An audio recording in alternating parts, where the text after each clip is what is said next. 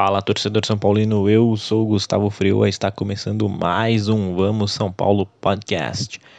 E o episódio de hoje é para falar de um cara que sempre vive uma montanha russa dentro do São Paulo Futebol Clube. Ora a torcida o ama, ora a torcida o odeia. Eu tô falando do Reinaldo, o King. Reinaldo!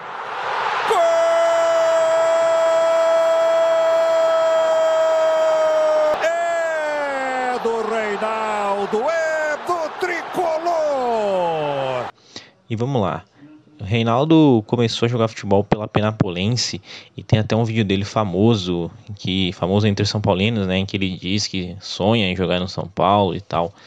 Mas enfim, depois de passar pela Penapolense, ele foi pro Paulista. Depois do Paulista, ele foi contratado pelo esporte e no esporte ele chamou, não sei por qual razão, ele chamou a atenção do São Paulo. E ele chegava no Morumbi em 2013. O primeiro jogo do Reinaldo foi uma derrota contra o Flamengo num jogo amistoso há sete anos atrás. E o titular da posição do São Paulo era o Juan, para quem não se lembra. E o Reinaldo estava ali naquele contexto, né? Se você não se recorda bem, aquele time de 2013 do São Paulo quase caiu para a segunda divisão do Campeonato Brasileiro. Se não fosse o Murici, teria caído mesmo. E o São Paulo vivia ainda é, aquela cena de trazer laterais tanto da direita quanto da esquerda muito ruins. E a expectativa é, para essa posição estava muito baixa e ninguém esperava que um cara que tinha feito uma temporada regularíssima no, no esporte, regularíssima assim, para falar que ele não se destacou tanto no esporte, ele chegaria para resolver os problemas do São Paulo que estavam insatisfeito com o Juan, né? A gente sabe que o São Paulo demorou para encaixar seus laterais. Mas enfim, né? Lá em 2013 ele fez bastante jogos pelo São Paulo, né? Foram 32 ao todo.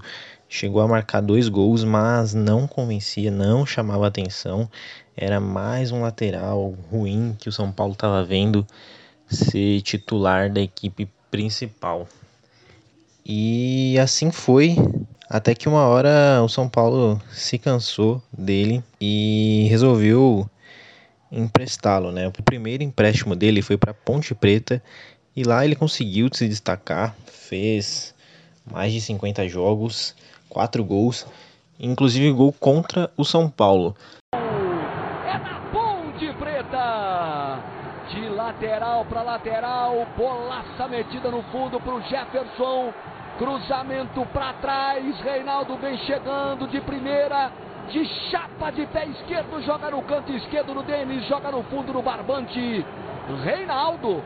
Então esse primeiro empréstimo do Reinaldo para a Ponte rendeu muito para a carreira dele, agregou muito, porque talvez a pressão menor dentro da Ponte tenha feito ele desenvolver um pouco mais o seu jogo. Porém, ainda não tinha sido suficiente para chamar a atenção do São Paulo e reintegrá-la à equipe do tricolor. E aí ele foi emprestado mais uma vez para a Chapecoense, né, 2017, um ano de reconstrução da Chape depois daquele acidente que inclusive completou quatro anos há pouco tempo. E ali sim, eu acho que a gente pode falar que foi realmente a virada de mesa na carreira do Reinaldo. Na Chape, ele encontrou o seu melhor futebol, até então, né? Foram 65 jogos e 9 gols. E principalmente na melhor característica do, do Reinaldo, que é apoiando, né? Foi, chegou a ser um líder dentro do elenco da Chapecoense. E aí sim, com essa com esse desempenho na Chape, o São Paulo finalmente o reintegrou ao time em 2018, né, ano que o Diego Aguirre treinou São Paulo um dos melhores treinadores que passaram aí recentemente, né? Isso eu digo em termos de desempenho. Hoje a gente até tem o Diniz com desempenho melhor, mas até então era o Aguirre. E no time do Aguirre, que tinha muitas, muitas, muitas decisões certas, o Reinaldo conseguiu jogar e sempre ali na sua melhor característica, que é o apoio ao ataque eu demorei muito para gostar do Reinaldo, eu acho que ainda não gosto 100%, mas uma coisa que a gente nunca pode deixar de falar dele é esse ímpeto ofensivo dele, porque ele sempre tenta cruzar e mais importante, talvez, ele gosta de chutar no gol, né? É, não é tão comum a gente ver um lateral tentando fazer gols e é o mérito que o Reinaldo sempre teve, por mais que ele errasse, e ele errou bastante, mas ele sempre tentava chutar no gol. E ali, com essa temporada na Chapecoense de 2017, ele chegou no São Paulo muito bem e encaixou naquele time do Aguirre, né? Era realmente um jogador que estava servindo para a posição, né? E também a gente não pode ser hipócrita e falar que tinha jogadores muito melhores, porque não tinha, né? O futebol brasileiro não estava produzindo tanto lateral, até hoje não produz com qualidade assim que nós vimos em outros tempos, mas pelo momento servia. Porém, o Reinaldo acabou sofrendo com a baixa de produtividade né, daquele time que tinha muito potencial, chegou a fazer jogos marcantes no Campeonato Brasileiro daquele ano, mas acabou não virando e aí depois que o Aguirre saiu, tudo descambou no São Paulo, todo mundo que estava jogando bem passou a jogar mal e o Reinaldo foi exemplo disso.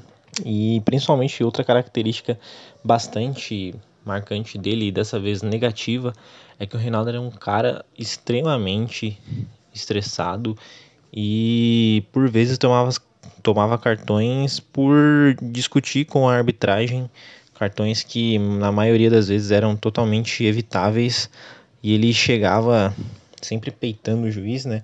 E a maioria dos juízes não não aceita esse tipo de postura e dava cartão mesmo, o que prejudicou o São Paulo muitas vezes, prejudicou o Reinaldo. É, por esse por esse perfil mais estourado que ele tinha. E ali né, em 2018 foi quando o apelido de King Naldo emplacou nele, né? Porque realmente tinha feito boas partidas, né? Ele, o Everton, Nenê, eram jogadores que estavam rendendo bastante e era um momento bem legal e acabou pegando apelido de, de King Naldo. Fazia por merecer, né? Uma gracinha, às vezes não, não faz tanto mal, né? Aí a gente chega em 2019, o Reinaldo já titular absoluto da equipe, por mais que a gente tenha dois bons meninos na base que estão ali só esperando para para serem chamados, né, o Wellington e o Patrick, que já chegaram a integrar a equipe principal em algumas oportunidades. Depois chegou o Léo, que também é um jogador ok para a posição. Mas o Reinaldo seguiu ali, muitas vezes foi capitão do time, muitas vezes foi líder da equipe, principalmente em 2018, né? Aquele cara, aquele cara que fala pelo elenco e tudo mais. Até a gente chegar nessa temporada de 2020, que é sem dúvida uma das melhores da carreira do, do Reinaldo, né? Dentro do São Paulo é a melhor, com seis gols e 11 assistências até agora. Lembrando que eu tô falando, tô gravando o podcast antes do jogo contra o Goiás que vai ser no dia 3 de dezembro. E sempre nessa característica importante, né? O Reinaldo chega muito na frente e ele sempre cruza, ele sempre tenta cruzar. É, agora ele tá numa fase que tá acertando, tá encontrando principalmente o Reinaldo, tá encontrando principalmente o Luciano e o Brenner dentro da área. E tá sendo bem legal de ver. E eu acho uma história muito interessante do Reinaldo dentro do São Paulo, né? Porque foi de um cara totalmente desconhecido para um cara odiado com razão, porque realmente o histórico de laterais do São Paulo não era bom. Aí ele sai, vai para equipes menores, onde com uma pressão menor, com uma visibilidade menor, ele consegue colocar a carreira de volta aos trilhos, volta para o time em 2018, faz parte de uma equipe que era muito boa, inclusive sendo um dos líderes dessa equipe e sempre buscando apoiar. E aí, nessa temporada de 2018, ele se firma, ele se firma e chega em 2020 com bons números para um lateral, né? E aí o Diniz até deu uma puxada de saco enorme, falando que ele merecia até seleção. Aí é exagero demais. Uma pela qualidade técnica que para nós serve, no momento serve, né? e outra porque a idade também do Reinaldo já não vai ajudá-lo. Mas enfim, parabéns pelos 250 jogos. É um exemplo de resiliência dentro do time, né?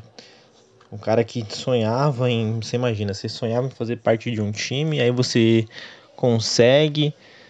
Porém, chegando lá você recebe uma enxurrada de críticas, é emprestado, é meio deixado de lado, né, na verdade. Aí consegue voltar e ser capitão dessa equipe e pouco tempo depois fazer um dos seus melhores anos na carreira de jogador de futebol. É uma história interessante. Com certeza o Reinaldo, depois que sair do São Paulo, vai ser lembrado. Eu acho que, por incrível que pareça, por, com mais carinho do que críticas.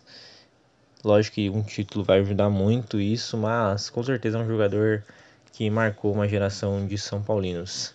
Esse foi mais um episódio do Vamos São Paulo Podcast. O episódio estará disponível nas principais plataformas de streaming. Por favor, sigam a página Vamos São Paulo Podcast no Instagram. Sigam meu perfil pessoal também, Gustavo Freua. E é isso, adeus.